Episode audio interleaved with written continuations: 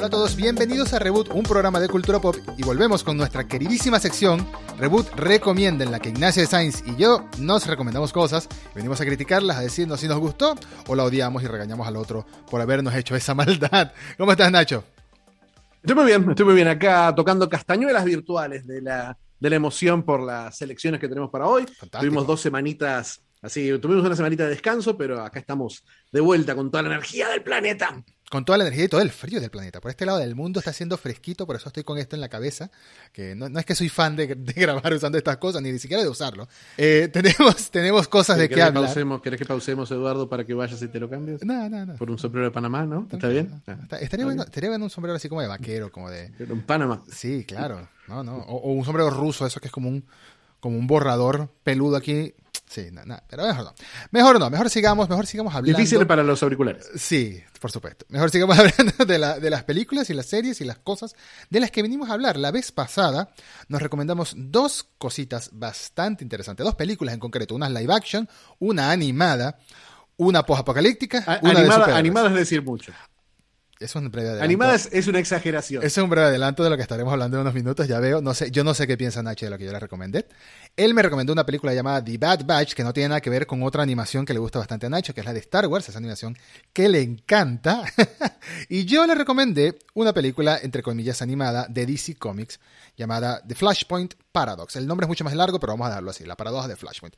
Así que comenzamos yo preguntándote, Nacho, ¿por qué me recomendaste The Bad Batch? Vamos.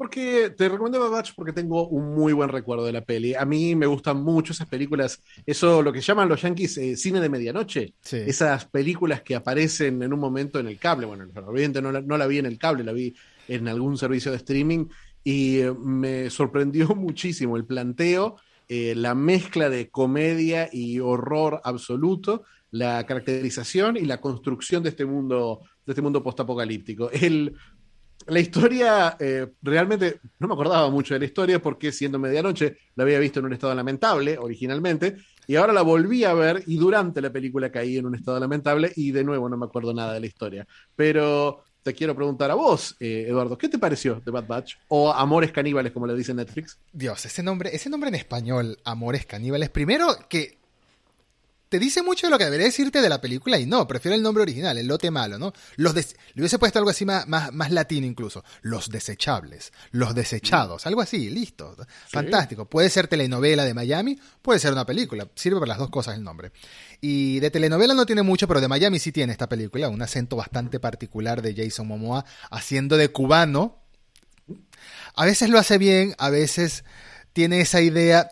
Mira, en las frases más cortas lo hacía bien, pero hay unas veces que lo intenta hablar más largo y suena es como. Acento, acento de cubano de Scarface es. También, sí. Un Tony Montanazo ahí tiene el toque, pero bueno, la película me interesó, me pareció interesante, pero a medida que le iba pensando más en ella, porque la película te deja pensando cosas, o sea, no te plantea preguntas la película, no te plantea preguntas, sencillamente te deja con una imagen, con unas ideas, y si tú te pones a pensar en ellas, empiezas a entender los significados simbólicos que están muy obvios en la película, es muy obvio en ese sentido. Te, lo voy a, te, voy a hacer, te voy a hacer un desafío horrible. ¿Por qué no le decís a nuestro público de qué se trata la película? Ok, eh, es que iba para allá, iba para allá, es, es, es parte de lo que hay que decir. La película tiene una trama muy específica, pero tiene muchos mensajes de fondo. Se nota muchísimo que hay un inmigrante en el fondo dirigiendo y escribiendo esta película, porque la película comienza con un personaje llamada Arlen, interpretada por una actriz llamada Suki Waterhouse. No hay más datos de, ella como personaje, sencillamente es una mujer que le hacen un tatuaje al principio de la película, sin spoilers recordemos, le hacen un tatuaje al principio de la película con un número aquí detrás de la oreja, un número que la marca, un código, y la tiran en lo que podría ser una cárcel, al principio piensas que es una cárcel, pero en realidad la están sacando de las fronteras legales de Estados Unidos. Y por lo que parece ser, la envían no a México. Es como si fuera México, pero no es México, es como una tierra de nadie, un punto medio, digamos. Es como una tierra de nadie entre Texas y México. Exacto. Es un punto baldío donde ponen a la gente que no quieren en, el país. Porque al principio. un cartel que dice: aquí ya no es Texas. Aquí ya no es Texas. Eh, eh, eh, a lo largo de la película, tú crees que, bueno, serán los inmigrantes ilegales. Están hablando solo de los inmigrantes ilegales. No, va un poco más allá. Están hablando de gente enferma, con enfermedades. Están hablando de gente con discapacidades mentales. Están hablando, si no me equivoco, incluso de gente obesa. O sea, de todos los rechazados por la sociedad perfecta, por una sociedad perfecta, ¿no? Y ya por ahí empieza la simbología, pero está bastante bien. La película comienza interesante, te deja con esta duda. Bueno, la metieron presa, será, porque al principio solo ves que la meten en un, lo que sería una cárcel muy grande, como un terreno baldío, más, más bien. Pero luego empieza la locura. ya el nombre de la película en español te adelanta un poco de qué de que van las cosas, ¿no? A ella la agarra un grupo de gente random ahí, en este terreno baldío, en esta tierra de nadie, y se la llevan a lo que suponemos que es Puede ser trata de blancas, puede ser esclavas, qué sé yo, para ponerlas adictas y luego venderle drogas. Ojalá hubiese sido eso. No. A la chica, si ves el tráiler, ves que a la chica le falta un brazo y una pierna. Pero al momento de entrar en esta cárcel, entre comillas, en esta tierra de nadie, ella tenía sus dos piernas y sus dos brazos. Bueno, se las cortan para comérselos. Eh, por algo se llama Amores Caníbales.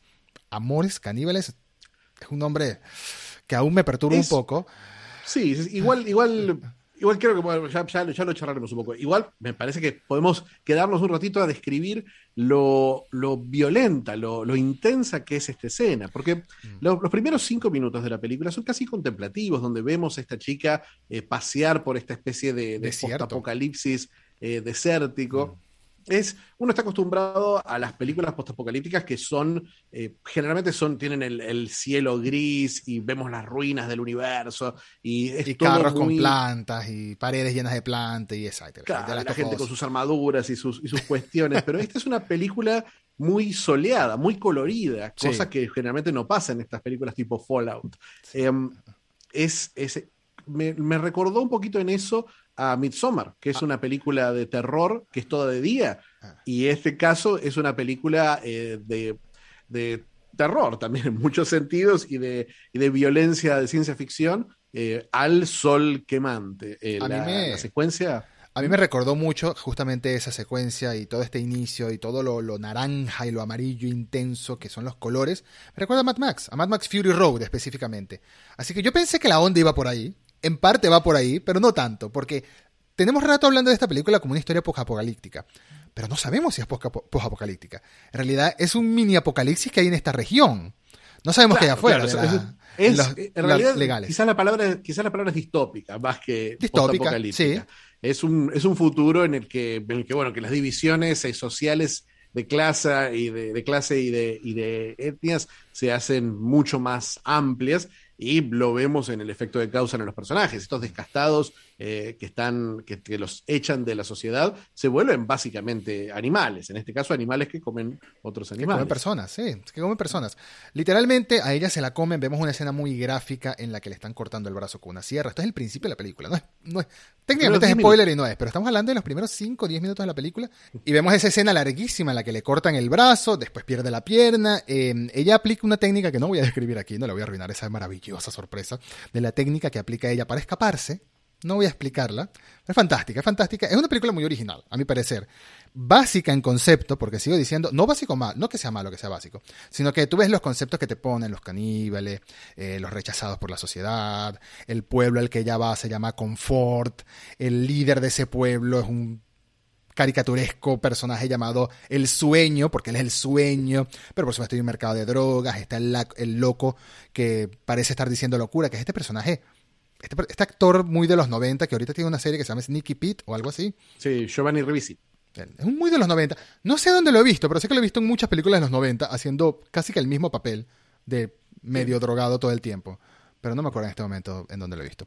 o sea, eh, ha hecho, ha hecho varios papeles de este estilo en películas tarantinescas. Él estuvo en Patrulla Juvenil con Claire Danes en, una remake de una serie de los, de los 60. Es un, es un actor que tuvo, tuvo sus puntos eh, importantes en la carrera, pero en Sneaky Pete está fantástico, realmente. es su papel más importante de los últimos años. Y acá, acá vemos varios actores, porque está él, está Keanu Reeves, está Jim Carrey, está Jason Momoa, varios actores de muy alto perfil eh, participando de esta película. Porque claramente la, película anterior de la directora de Anna Lilian Mampur era, fue un fenómeno de festivales que se mm. llama eh, una chica camina sola de noche, es una película fantástica en blanco y negro que también tiene esta cosa medio. Me la recomendaste fuera de Reboot Recomienda. Fuera de Reboot Recomienda, para, para verla después. Pero, pero está claro que es una visión que atrae actores de, primera línea, es una producción de, de Anapurna, hay una hay plata detrás siendo, siendo cine, independiente. Mm. Y, y, se ve en estos, en estos asentamientos que son eh, dan la sensación de algo de ruido y en ruinas y que está todo construido de un basurero, pero es artísticamente es fabulosa. Porque sí. creo que eso es lo que creo que eso es lo que diferencia por ahí la película de muchas de muchas otras películas tipo culto, tipo clase B, que es que visualmente es increíble. El es muy trabajo que tiene trabajo que tiene de color, de puesta en escena, de diseño de producción, la misma caracterización de los personajes. Son, son personajes que parecen sacados de un cómic, eh, son mm. muy, muy grotescos, muy llamativos. Em, el personaje de Momoa, Miami Man, es un, es un asesino eh, brutal, pero a la vez... a la vez, sensible. A la vez sensible, y fue víctima, más yo no me atrevo a, decirle a alguien caníbal que, o sea, no lo sigo categorizando de víctima, ya eso pasó. Fue una víctima. Digamos que la es muy la sociedad te lleva a hacer cosas, ¿no? Está ese mensaje ahí. No a comer gente, pero si lo ves como algo simbólico, sí a comer gente, ¿no? Si, si no lo tomas literal. Es que creo que la película todo el tiempo te está diciendo, te está, te está separando de lo, de lo literal, que aún esta secuencia ultra violenta que está musicalizada con, con pop, eh, un pop muy colorido, un pop noventero, con All That She Wants de Ace of Base, me parece un toque, un toque que la hace todavía más brutal a la escena, pero a la vez eh, implica una distancia, implica que no te tomes particularmente en serio, que lo veas como algo casi teatral, lo que está, lo que está pasando en la pantalla, eh, muy en la, en la, en la muy, muy, muy, haciendo una referencia a la clara inspiración de la película de Jodorowsky, ¿no? Mm. Eh, las películas de los 70 de Jodorowsky, como, como El Topo o La Montaña Sagrada. Claro. Eh, un poco, un poco, bueno, la referencia que siempre se hace cuando hablamos de, este tipo de películas, un poco David Lynch, muy, muy cabeza borradora. Muy David Lynch hay, hay, una, hay, hay, un universo al que, al que está refiriendo constantemente Living y creo que también hay un lado de un cine, pues hablas de Mad Max, pero también hay un lado de un cine ochentero eh, muy de comedia, porque la película tiene muchos tonos de comedia. A mí, quizás la, que, la película que más me recordó es una película de 1984 que se llama Ripo Man. Eh, todo legal se llamó acá en Argentina es una película con Emilio Esteves y Harry Dean Stanton, de Alex Cox, que es una película también en una Los Ángeles que parece una especie de sueño eh, de ácido, que, en, la que, en la que hay objetos raros, hay persecuciones, hay conspiraciones, y tiene una estética muy parecida a esta película. Y como esta película eh, empieza de una forma que uno podría decir, bueno, esto es casi realista, esto es casi ciencia ficción, pero tiene un quiebre claro cerca de la mitad en la que dice, en la que uno puede decir, para, esto es otro tipo de historia la que están contando, esta es una mm. historia puramente de imágenes, de ideas, no es una película que va a tener una moraleja, ni va a mm. tener un mensaje particularmente claro, sino que va a lanzar todo lo que tiene en la mente y con algo quizás te vas a quedar. Y esa, es, esa es en realidad mi pregunta. Eh, ¿Te quedaste, hay algo, alguna imagen, algún personaje, alguna frase, algún momento que te haya quedado de la película? Porque a mí me pasó, pero quisiera saber vos. Eh, me, me me pasó interesante el contraste. Lo que me pasó es que me pareció muy interesante el contraste que tiene el personaje de Jason Momoa, Miami Man, ¿no? Esa sensibilidad que demuestra ante la que aparentemente es su hija, ante su familia, y esa, eso que te dice de la necesidad de sobrevivir y de todo lo que, estás dispuesto a hacer lo que sea por sobrevivir, es claro lo que te está mostrando ese personaje. Como decimos, la, la película estamos hablando de, un, de, un, caníbal, pero es el simbolismo lo que representa. Y está llena de simbolismo. Tenemos al Sneaky Pete este, el personaje este, con una bandera de Estados Unidos hecha fragmentitos en el piso, que es el rompecabezas que le está armando, que está invitando a esta chica a que lo arme con él. Todo eso es parte de los simbolismos de la película. Y por supuesto, Keanu Reeves haciendo este papel macabro y filosófico al mismo tiempo, o mejor dicho, pseudo filosófico al mismo tiempo, porque en realidad es, un, es una basura de ser humano que intenta dársela de muy inteligente y, lo que es, bueno, un personaje complicado, digamos. No, no, no, es un personaje muy bonito, no es, no es el Keanu que rescata cachorritos y los venga eh, contra los malvados porque le mataron al perrito, no, aquí, aquí no es así. El personaje de Jim Carrey también me pareció muy interesante eh, su su participación en una película así, un tipo que estamos acostumbrados a verlo en perfil tan alto en los 90 sobre todo y que ahorita está intentando tener su no sé si está intentando, pero casualmente diría yo que está teniendo una especie de regreso al cine eh, por todo lo alto. Bueno, aquí lo vemos como un personaje completamente misterioso y que no es spoiler lo que voy a decir porque es un personaje secundario. No abre la boca en toda la película, no dice una palabra, no dice una palabra y aún así transmite mucho. El lenguaje corporal de Jim Carrey siempre ha sido algo que lo ha catalogado por toda su vida y transmite muchísimo, comunica muchísimo.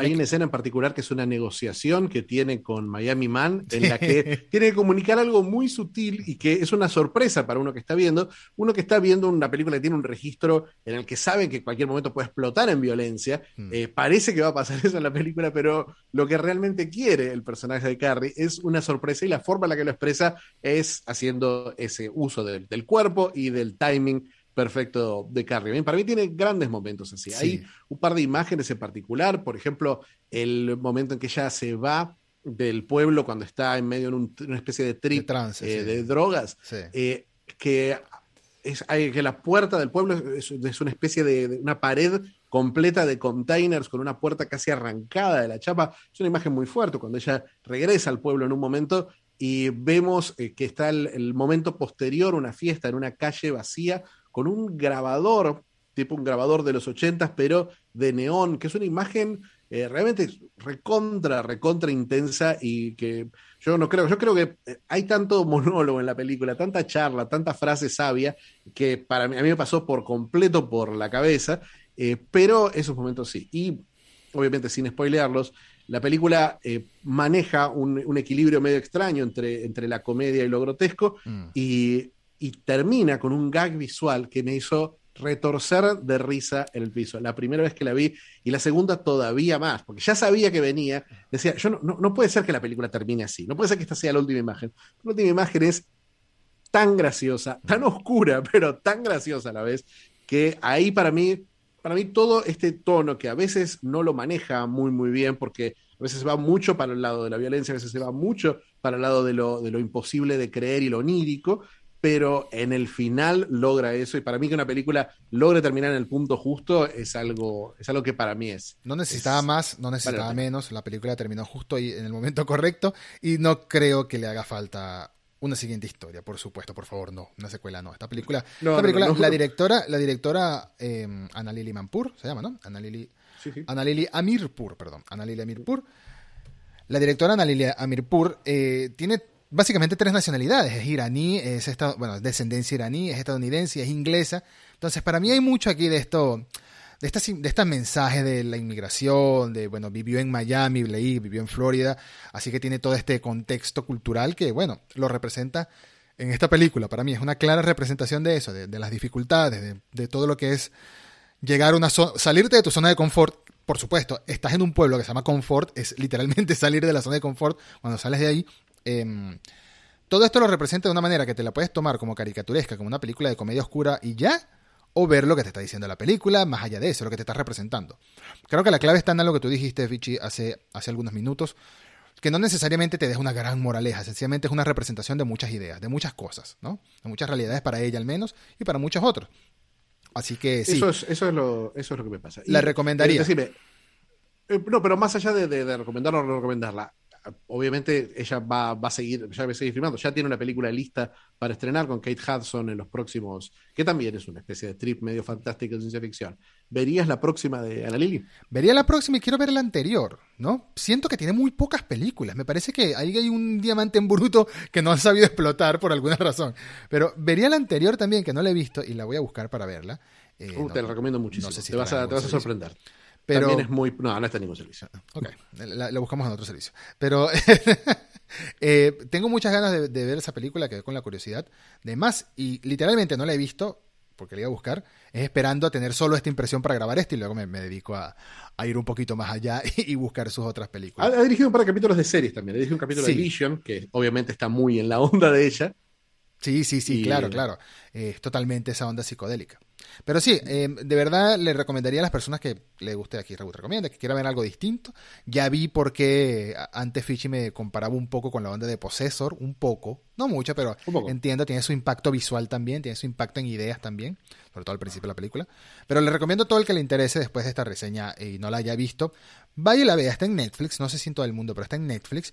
Y eso sí, háganme un favor y háganse un favor a sí mismos, no vean el tráiler. O sea, no dejen el cursor sobre Netflix mucho tiempo porque te va a poner el tráiler automáticamente, a menos que lo hayas desactivado. Dale play de una vez porque el tráiler cuenta mucho. El tráiler muestra mucho. No te spoilea la película, mucho y muestra, muestra mucho. ¿Sabes qué? Me pasa eso. Me pasa que el tráiler muestra muchas imágenes fuera de contexto y son llamativas. El tráiler es vendedor, pero las imágenes en su contexto son mucho más sorprendentes, mucho más, mm. mucho más fuertes y tienen una contundencia, obviamente, al venir antes y después de otras cosas que tienen, tienen para mí más valor. Eh, qué bueno, qué bueno que, te haya por lo menos llamado la atención. Y eh, hablando de, llamar la atención. Aquí tengo miedo de la siguiente parte de este episodio, tengo miedo. la, primero que te voy a preguntar es, Eduardo, conociéndome, ¿por qué me recomendaste de Flashpoint Paradox? Porque aquí hay que salir de la zona de confort, ¿entiendes? Aquí hay que salir de la zona de confort. Y yo sé que no eres fan, ni mucho menos, de las películas de DC Comics. Y yo no es que sea fan, pero tampoco no soy fan. Eh, le doy su oportunidad a cada una y la evalúo cada una por su lado. Y me gusta Man of Steel, lo reconozco, me gusta Man of Steel. Entonces, quería ver dado que me gustan mucho las historias que hay y los actores de voz también que contrataron, aunque me eché en falta Kevin Conroy en, en estas películas, para eh, las películas de este nuevo, porque hay varias, pero este es el nuevo, por así decirlo, universo cinematográfico de DC animado, que arranca con esta película, con Flashpoint Paradox. Em, quería ver si te gustaba, qué te parecía la historia, la adaptación como tal, aunque sabía que la animación no te iba a convencer, porque es esa animación lenta, tan característica hoy en día. Entonces, por eso te la recomendé, porque Flashpoint es un, me parece que es una interesante idea para arrancar un universo cinematográfico con Flashpoint. Es como que muy adelante en, se, obvian muchas historias de origen. Y me agrada, porque honestamente con Spider-Man funcionó en el universo Marvel, porque ya habíamos visto como 60 veces al tío Ben morir, a 60 tío Bens morir. No hacía falta ver a tío Ben morir, no hace falta ver a Thomas y, y Martha Wayne morir otra vez, por favor. Así que te pregunto, ¿qué te pareció? ¿Qué te pareció ¿Te gustó o no te gustó? Justice League Flashpoint Paradox, creo que es el nombre completo de la película. Me va a sorprender que me pareció, no solamente me gustó, sino me pareció excelente. Bien. Excelente. Qué sorpresa, tenía miedo. Tengo dos semanas, tengo miedo. No, no solo me pareció excelente, sino que desde el primer momento me pareció buenísima. La velocidad con la que cuenta la historia, la forma en la que caracteriza a cada uno de los personajes, lo mm. bien, lo bien que entiende el director cómo narrar visualmente a Batman, cómo narrar visualmente a Superman, mm. a Linterna Verde, todos personajes que aparecen segundos al principio de la película. Pero la película empieza con, eh, con bueno, para los que no conozcan Flashpoint, Flashpoint es un cómic eh, que, que narra una historia tipo House of M, una historia de universo paralelo, una, una historia de efecto mariposa. Hay un cambio que se ha hecho en el pasado que cambia el presente del universo DC. En vez de en vez de, tener un universo clásico con Superman, Batman, Wonder Woman, acá tenemos un universo donde Batman no es Bruce Wayne, sino es Thomas Wayne, su, el papá. su padre, donde en el, en el famoso, en el famoso em, callejón del crimen, em, en ese atraco, mataron a Bruce y no a los padres, entonces los padres están, están muy mal, particularmente Thomas que se ha vuelto... Em, que se ha vuelto Batman, que se ha convertido en un Batman mucho más oscuro, un Batman con armas, un Batman eh, siniestro. Asesino, siniestro, sí. Aunque el diseño del traje está muy bueno, pero bueno. El diseño del traje es increíble, eh, pero eh, ni siquiera es el mayor problema del mundo en este momento este Batman psicópata, sino que también hay una guerra entre Wonder Woman y Aquaman, una guerra... Amazonas y Atlantis. Amazonas y Atlantis que han básicamente consumido, destruido toda Europa mientras en Estados Unidos dicen, bueno, ya nos toca que vengan, que vengan para acá a, destruirnos. O sea, se viene el fin del mundo, se siente que se viene el fin del mundo en este mundo oscuro e imposible. Entonces es una búsqueda de Flash que despierta, despierta en este mundo, es el único que recuerda el mundo como era Wolverine en House of M, es el único que recuerda el mundo original como era eh, y sabe que tiene que hacer algo al respecto y sabe que puede tener algo que ver con, con, su pasado y con sus enemigos. Pero y con sus habilidades. Historia, ¿Cómo, cómo? y con sus habilidades y con sus habilidades. Hay, hay como, hay una, hay, hay, toda una historia, eh, esta historia que empieza con una introducción de 10 minutos que para mí es brillante como está narrada. Eh, mm.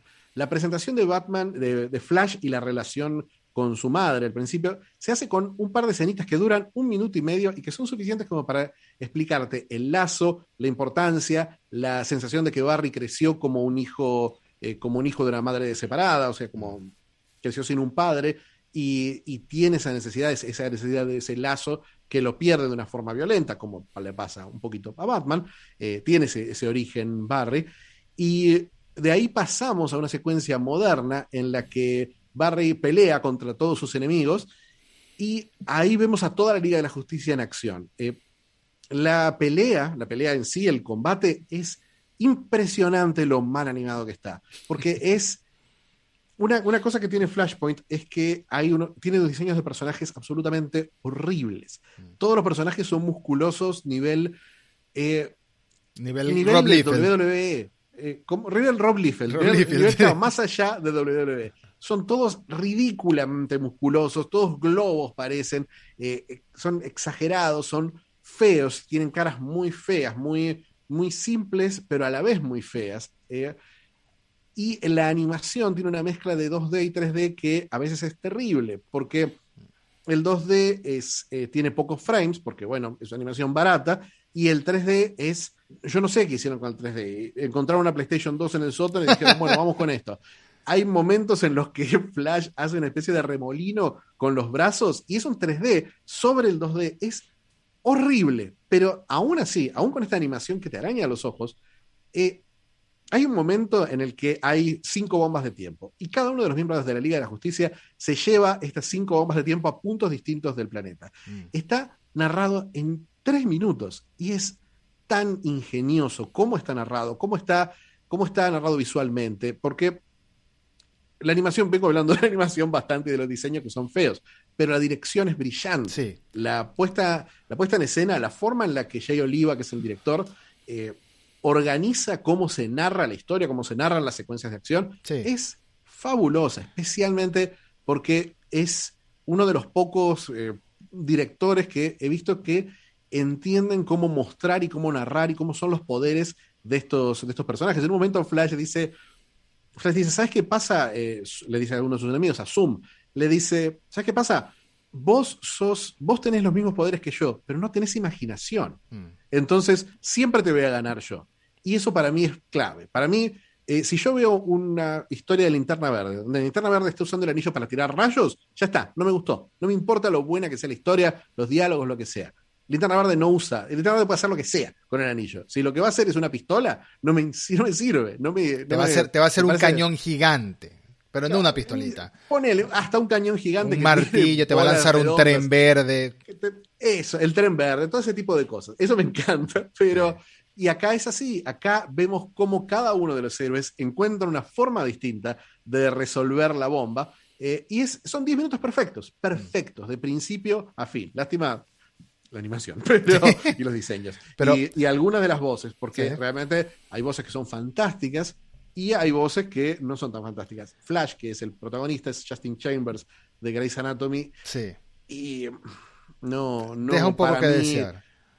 Hace una voz muy de héroe estándar y Barry es un poco más, un, es, un poco, es un héroe un poco más Marvel que DC. Entonces, eso me, me, lo, me lo desactivó un poquito. Y después tenemos este, el paso al, al, a la Sí, sí, No, que eh, el reparto está bastante interesante. decía que extrañé a Kevin Conroy, pero hablando a lo largo de este universo animado, porque no está tanto Kevin Conroy. Está este otro actor que hace mucho de Batman. En este momento se me olvidó el nombre, es un actor de cine también.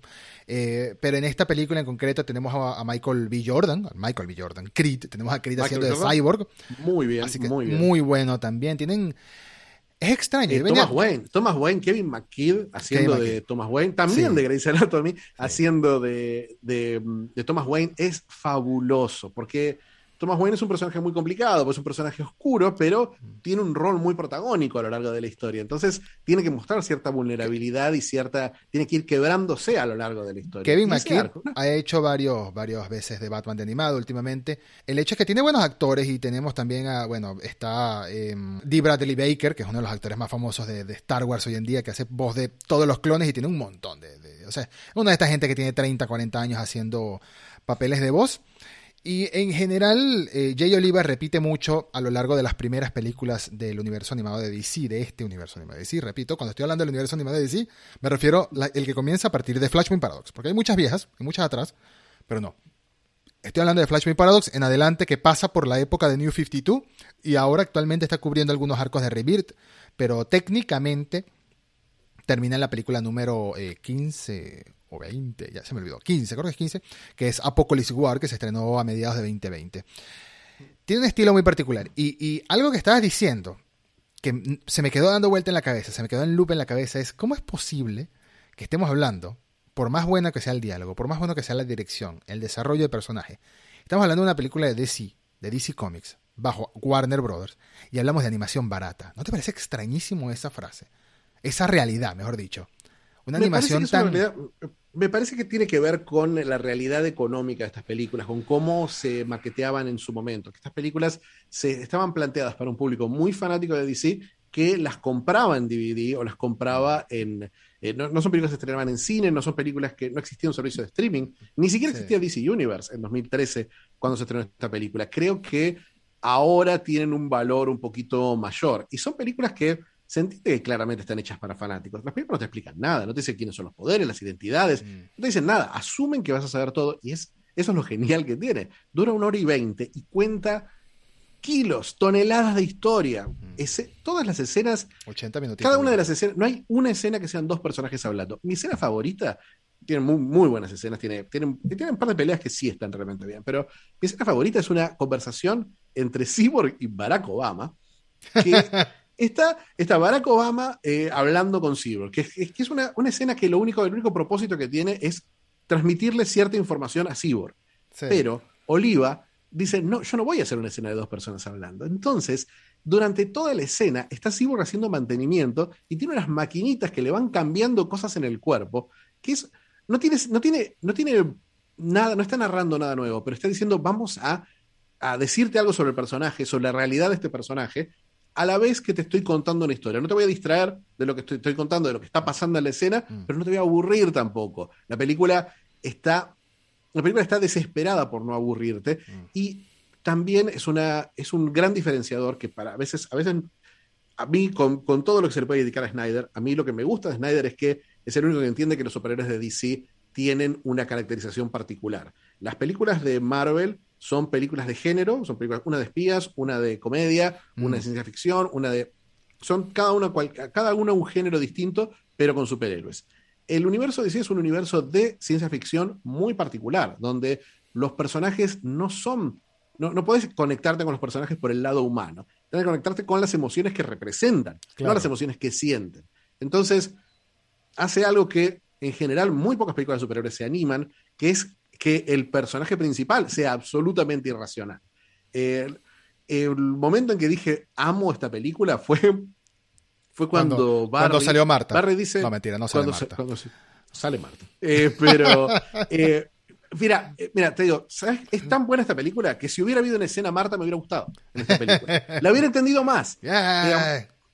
porque lo que tiene, lo que tiene, lo que tiene esta escena es que Barry, Barry es un tarado, Barry es un psicópata también, como todos los personajes de esta película, no tiene pensamientos racionales y dice, bueno, para resolver este problema necesito mis poderes de vuelta. Entonces voy a ponerme un montón de químicos, me voy a sentar en una silla y esperar que pase un rayo. Digo, para, esto es... Y el rayo le pega y se quema vivo y no funciona. No funciona. Y cuando no funciona, y cuando dicen, bueno, esto, esto fue una taradez, Barry, eh, ¿por qué no pensás otro plan? El tipo agarra los químicos, se siente en la silla de vuelta y vuelve a esperar un rayo. Eso es increíble. Eso es, eso es una de las pocas cosas que agarra. Una, una cosa que, te digo, una vez más, me gustó tanto que dije, bueno, pero ¿cuánto es la película y cuánto es el cómic? Y agarré el cómic. Yo no lo había leído, el cómic yo había alargado en el 52 original al universo DC, recién lo retomé en Reverse. Entonces sabía algunas cosas de las que pasan porque las, hacen referencia en Reverse, pero no conocía la historia completa de Flashpoint. Sabía lo de Thomas Wayne, sabía un par de cosas más. Y me senté a leer Flashpoint. Eduardo, Flashpoint es pésimo. Flashpoint es malísimo. El cómic Primero, los dibujos son feos, porque es, que Sandy Kubert que diseñó, es, es horrible. Pero, pero aparte, el guion es charlado. Cada escena que son 30 segundos en la película de Oliva, en el cómic son 38 páginas con narraciones, con los personajes pensando. Tiene 12.000 vueltas más de historia que no llevan a ninguna parte, ninguna. Eh, ciertos elementos, como por ejemplo, hay un héroe muy importante que está ausente y que lo, buscan recuperar de alguna forma, eh, que es un elemento que decís, bueno, esto va a tener un sentido en la película, pero no, no lo tiene. Hacen, hacen toda esa, esa cosa de recuperación y después dicen, bueno, y está por ahí. Em, esos, esos son problemas que vienen, que vienen del cómic original. Que yo, que vi la película sé de qué estás hablando. Claro, el cómic original, eh, siempre cuando adaptas cómic tenés el problema de que estás adaptando una historia incompleta, porque es una historia que viene de algo y que está vendiendo algo que va a pasar después, especialmente eventos como estos. Entonces, sí tiene esa sensación de, incompleta, que decís, bueno, quizás lo resuelven en otra película, entonces no, no molesta tanto, pero, pero sí, sí me gustó, me, gustó muchísimo, me gustó muchísimo cómo narra. Igual tiene una cosa, Oliva, que más allá de que los poderes están buenos, la forma en que los cuenta eh, y la forma en que narra las relaciones entre los héroes y los, los giros dramáticos que van pasando, eh, tiene esa cosa muy eh, películas superiores modernas que mm. no tiene manejo del espacio y me vuelve loco. Que, qué sé yo, para mí la, gran diferencia siempre es, eh, mira una película cualquiera de Marvel y mira Logan, mira la batalla final de Logan, mm. que es una batalla en un descampado, en un bosque en medio de la nada, pero sabes dónde está parado todo el mundo, sabes lo que está pasando. Eh, es una narración muy clásica, quizás la de Logan, y quizás las películas superiores modernas son más etéreas, son más abstractas. Pero una cosa que me sorprendió, porque yo digo, esto, esto me hace acordar a las películas de Zack Snyder que terminan todas en un campo naranja, donde los personajes vuelan, saltan, se mueven, aparecen atrás de un edificio, nunca sabes de dónde vinieron, qué están haciendo, quién está agarrando a quién, qué está pasando al mismo tiempo que qué. Y después, obviamente leyendo la historia de Jay Oliva, me di cuenta que Batman vs. Superman y Man of Steel tienen storyboards de Jay Oliva. O sea, es el artista de storyboard de Zack Snyder. Mm. No solo de Zack Snyder, sino de Ant-Man también y de Deadpool. Sí, y también ha hecho películas animadas en Marvel, una de Doctor Strange. Así que eh, ha hecho películas animadas en Marvel. Y, sí, ahora está haciendo la, serie animada filipina de, Netflix, que se ve increíble. 13. Se ve buenísima. se ve buenísima. Le tengo, le tengo muchas ganas. Sí, yo me enteré después de ver estas películas que empecé a averiguar eh, la filmografía de este señor y ya veo que es eh, básicamente el responsable de, de, la, dirección de la serie animada de, de 13, de un cómic filipino, que estoy segurísimo de la que vamos a hablar aquí, sea probablemente Nacho y yo juntos, porque va a estar... Alguno de los dos la, veremos antes le tengo, o veremos dos a la vez. Le tengo mucha curiosidad. fuera del programa. Decías algo importante, que es que el, el universo animado de DC eh, te toma en cuenta como que ya sabes quiénes son estos personajes.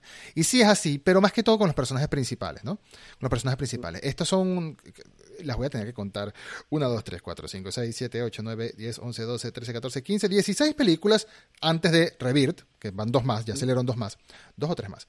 16 películas eh, ah, bueno, acaba de salir The Long, Long, Halloween de Batman, que ya es de Rebirth. Pero son 16 películas de este primer arco que termina con Apocalypse Wars. Y sí te van presentando más personajes, te van presentando personajes más secundarios, ¿no? Por ejemplo, te presentan a Damian Wayne, que no voy a decir quién es, pero por si acaso, eh, te presentan a Damian Wayne, te presentan a Justice League Dark, a los personajes de Justice League Dark, no te presentan a Constantine, pero más o menos sí lo hacen al mismo tiempo, y va explorando muchas historias que, por algún, de algún modo encontraron un orden bastante, que debe ser el mismo orden de los cómics. Yo no me leí todo de New 52. Más que todo leí Batman. Más que todo leí Batman. No, no, no es el. Y yo, leí Batman también, pero me parece que no es el mismo orden de los cómics. Por, por ver los títulos, eh, me parece que algunas cosas, como la línea principal de New 52 la agarran, pero mezclan historias de antes eh, en ciertos puntos con algunos elementos de, de, mm, de, ¿cómo se llama? De, de, New 52. Claro. Me parece que me tenés que hacer una pregunta al respecto. Te voy a hacer una pregunta al respecto, pero antes voy a decir que es muy buena idea quien le interesen las películas de DC.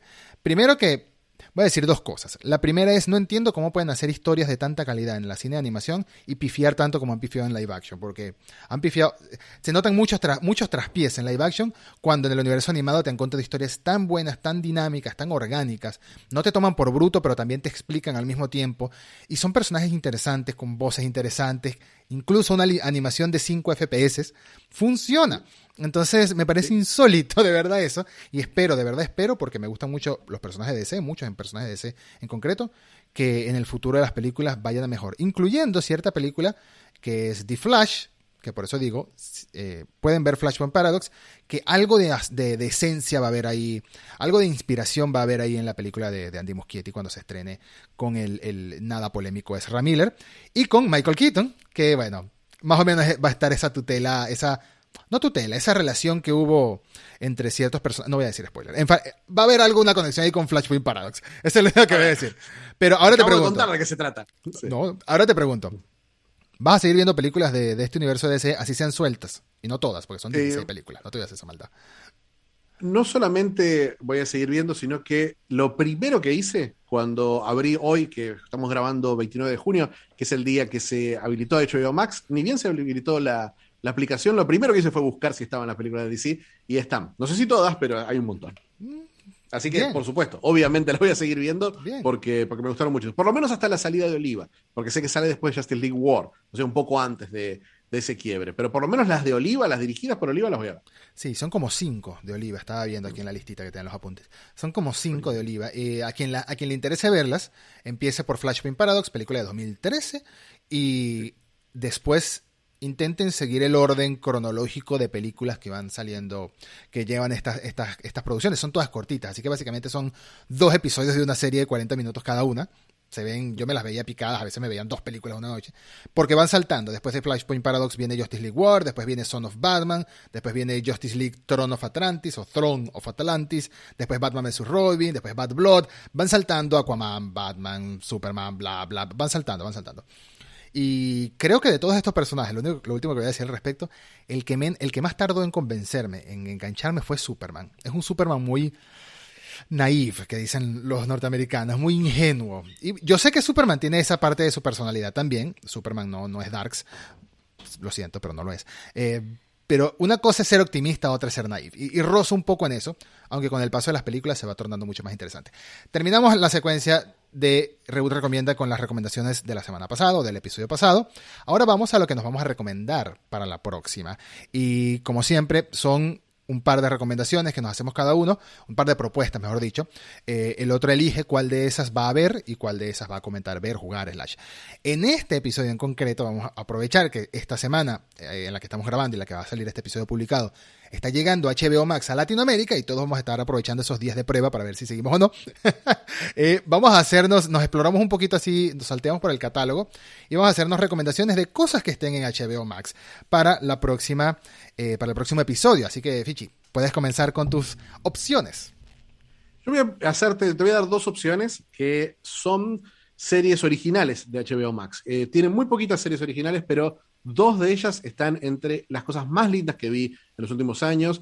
Eh, me parece que se diferencian mucho de lo que es HBO y tienen una mezcla de comedia con otros géneros que me pareció recontra efectiva. Eh, tenemos, tenemos la comedia sobre cómicos, sobre actrices cómicas, Hacks, mm. que es una que está la excelente, brillante actriz Jean Smart haciendo de una especie de Joan Rivers, que está, que está, que está como pasando de moda y contrata a una actriz cómica más joven, más woke, para que la ayude. Y es una, es a la vez una parodia de la escena cómica de la ciudad de Las Vegas y de la, de la cultura de cancelación. Me parece que tiene apuntes muy, muy interesantes sobre todos esos temas. Me pareció excelente.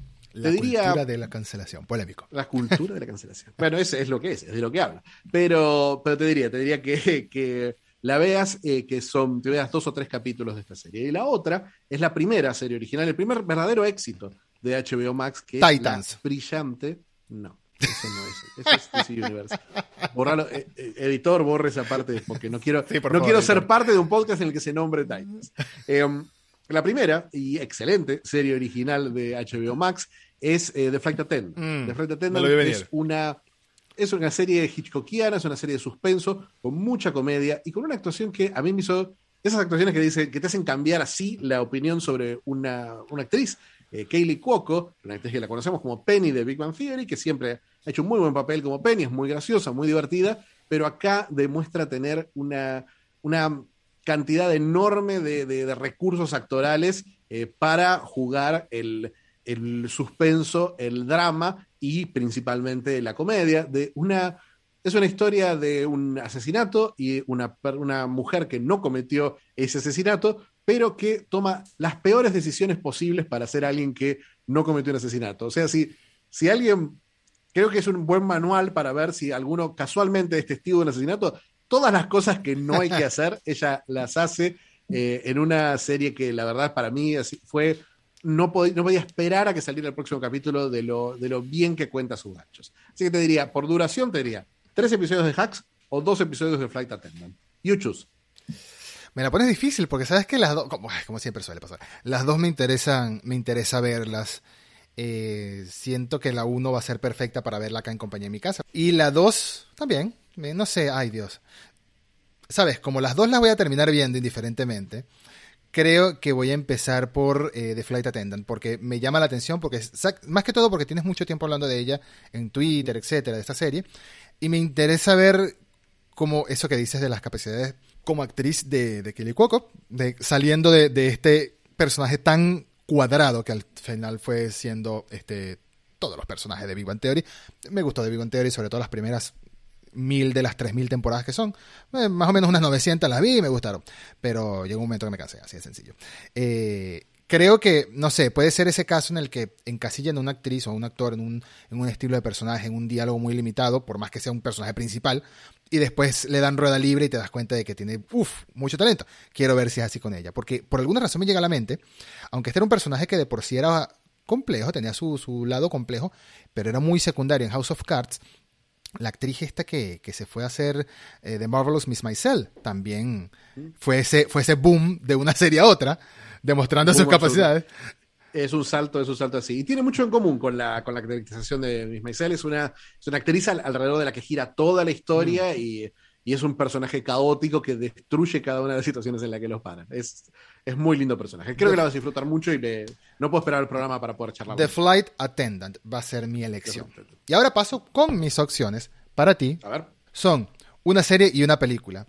Una serie de ciencia ficción que me convenció desde su primer episodio al punto que te diría, mira solo el primero, pero no, si quieres mira el segundo.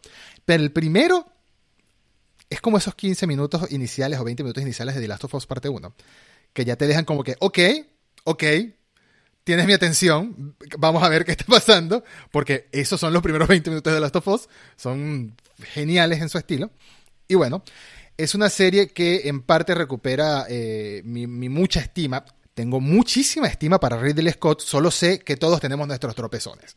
Solo sé que nadie es perfecto y todos tenemos nuestros tropezones. Aquí Ridley Scott, de la mano de eh, el, creador, el showrunner llamado Aaron Guzikowski, tienen una serie de ciencia ficción que fue fantástica. A mí me gustó muchísimo. Y si bien tiene el típico problema que tienen muchas series de que ponte, son dos episodios o diez episodios una temporada, los tres primeros son muy buenos, los dos últimos son muy buenos y en la mitad hay como que, ok, sí tiene un poco ese problema, pero los primeros dos episodios te cuentan una historia muy interesante. Cuenta con una actriz protagonista espectacular haciendo un papel inhumano, es la palabra porque no quiero spoilear, inhumano. Es ciencia ficción. Se llama Raised by Wolf, que creo que se me ha olvidado decir el nombre hasta este momento. Básicamente es criado por lobos, es el nombre, eh, la traducción oficial del título. Tiene, su, tiene sus temas muy escotianos recientes, o sea, tiene un poquito de religión por ahí, tiene mucha ciencia ficción por allá. Recientes no, porque desde Blade Runner ya estamos hablando de religión cuando hablamos de, del bueno de Ridley. Eh, la protagonista es una actriz no, no, sé si decir poco conocida, pero básicamente se llama Amanda Collin. Em, es de Dinamarca, esta mujer, está mi estimado Travis Fimmel con toda su cara de loco que tanto hizo en, Vikings y tanto hizo en la película de Warcraft. Bueno, aquí seguimos con un Travis Fimmel con cara de loco. Es una eh, serie que se desarrolla en otro planeta, tiene muchísima ciencia ficción, tiene mucho misterio. no, tiene mucho misterio, es lo que voy a decir. Ciencia ficción, misterio y en serio, en serio. Si, si solo quieres ver el primer episodio no pasa nada. Puedes ver el segundo y el tercero también. No veas más de tres, dado caso vemos tres, ese primer episodio es un gancho directo a, ok, tienes mi atención, quiero saber más. Porque esa es la cosa, quiero saber más. Ya fue renovada para una, para una segunda temporada, afortunadamente, no creo que, hubiese duda, de hecho la renovaron terminándose la primera temporada y está en HBO Max y estoy muerto de ganas. La pandemia me paralizó muchas series, muchas cosas. Bueno, la pandemia hizo mucho más mal que paralizar series, eso lo sabemos, pero hablando de estas cosas en concreto, me dejó con muchas ganas y mucho tiempo de espera para la próxima temporada de, de Race by Wolf. No voy a decir más. Mírala, lo hablamos la semana que viene. Porque Grabamos medio capítulo la semana que viene. Tengo, tengo muchas ganas de saber qué piensas de esta serie. Así que eso ha sido todo. Eso ha sido todo por este episodio. Tenemos para la próxima semana Raised by Wolf de HBO Max y The Flight Attendant de HBO Max. Eh, paréntesis, Raised Yo me by dos opciones, pero igual iba a elegir. Ay Dios, verdad, verdad, verdad. y tenemos la segunda opción. No importa, no importa. Igual, igual, igual eh, you have me at hello. Eh, Aparte, hay una cosa con Red Wolves. Me han dicho, me han dicho que es, eh, me han dicho que es buenísima, que la tengo que ver, y me han dicho que es la peor serie que han visto otras personas. Oh, Dios. Así que estoy con muchas, muchas ganas de verla. Y gente que respeto mucho y que vos también respetas mucho, Edu. Bien, bien. Entonces, bueno, me guardo la segunda opción para el próximo episodio. La para la próxima. Eh, así, esto fue autoritario de mi parte. Fue como en The Bad Batch. Te puse una y una es. Así de sencillo. ¿Eh? Quedamos para la semana que viene, quedamos para el próximo episodio. Vamos a hablar de Race by Wolf y de la serie de Flight Attendant, ambas que están en HBO Max, aprovechando esa llegada de la plataforma a Latinoamérica. Y en este episodio hablamos de The Bad Batch, la película, no la serie de Star Wars, y The Flashpoint Paradox del universo animado de DC. Muchas gracias a todos por escuchar, muchas gracias por el apoyo, compártanlo por ahí. Fichi, como siempre, un placer hacer esta sección contigo. Muchas gracias, Edu. Y aprovecho acá para decirle a la gente que por ahí no lo escuchó o por ahí no lo leyó, que eh, volví con mi mi newsletter Chronotripper, que la pueden ver en chronotripper.substack.com. Es como Chrono Trigger, pero Tripper. Eh, así que si la, si la buscan, van a encontrar una nota muy linda para mí, o para mí me gustó mucho, sobre, sobre Street Fighter 2 y sus conversiones. Por supuesto, no la tienen que buscar mucho, porque tanto en este Reboot Recomienda como en todos los que han salido, está abajo en la cajita de comentarios en YouTube, en las notas del episodio en YouTube, o en las notas del episodio en podcast, en Spotify, en Pocket Cats y en todas esas aplicaciones donde está disponible el podcast en audio. Está un clic y los dispara directamente directo para que se suscriban en Chrono Tripper, en esa gran newsletter de historia del gaming de Fichi. Un abrazo, Fichi, y a todos un placer. Hasta la próxima.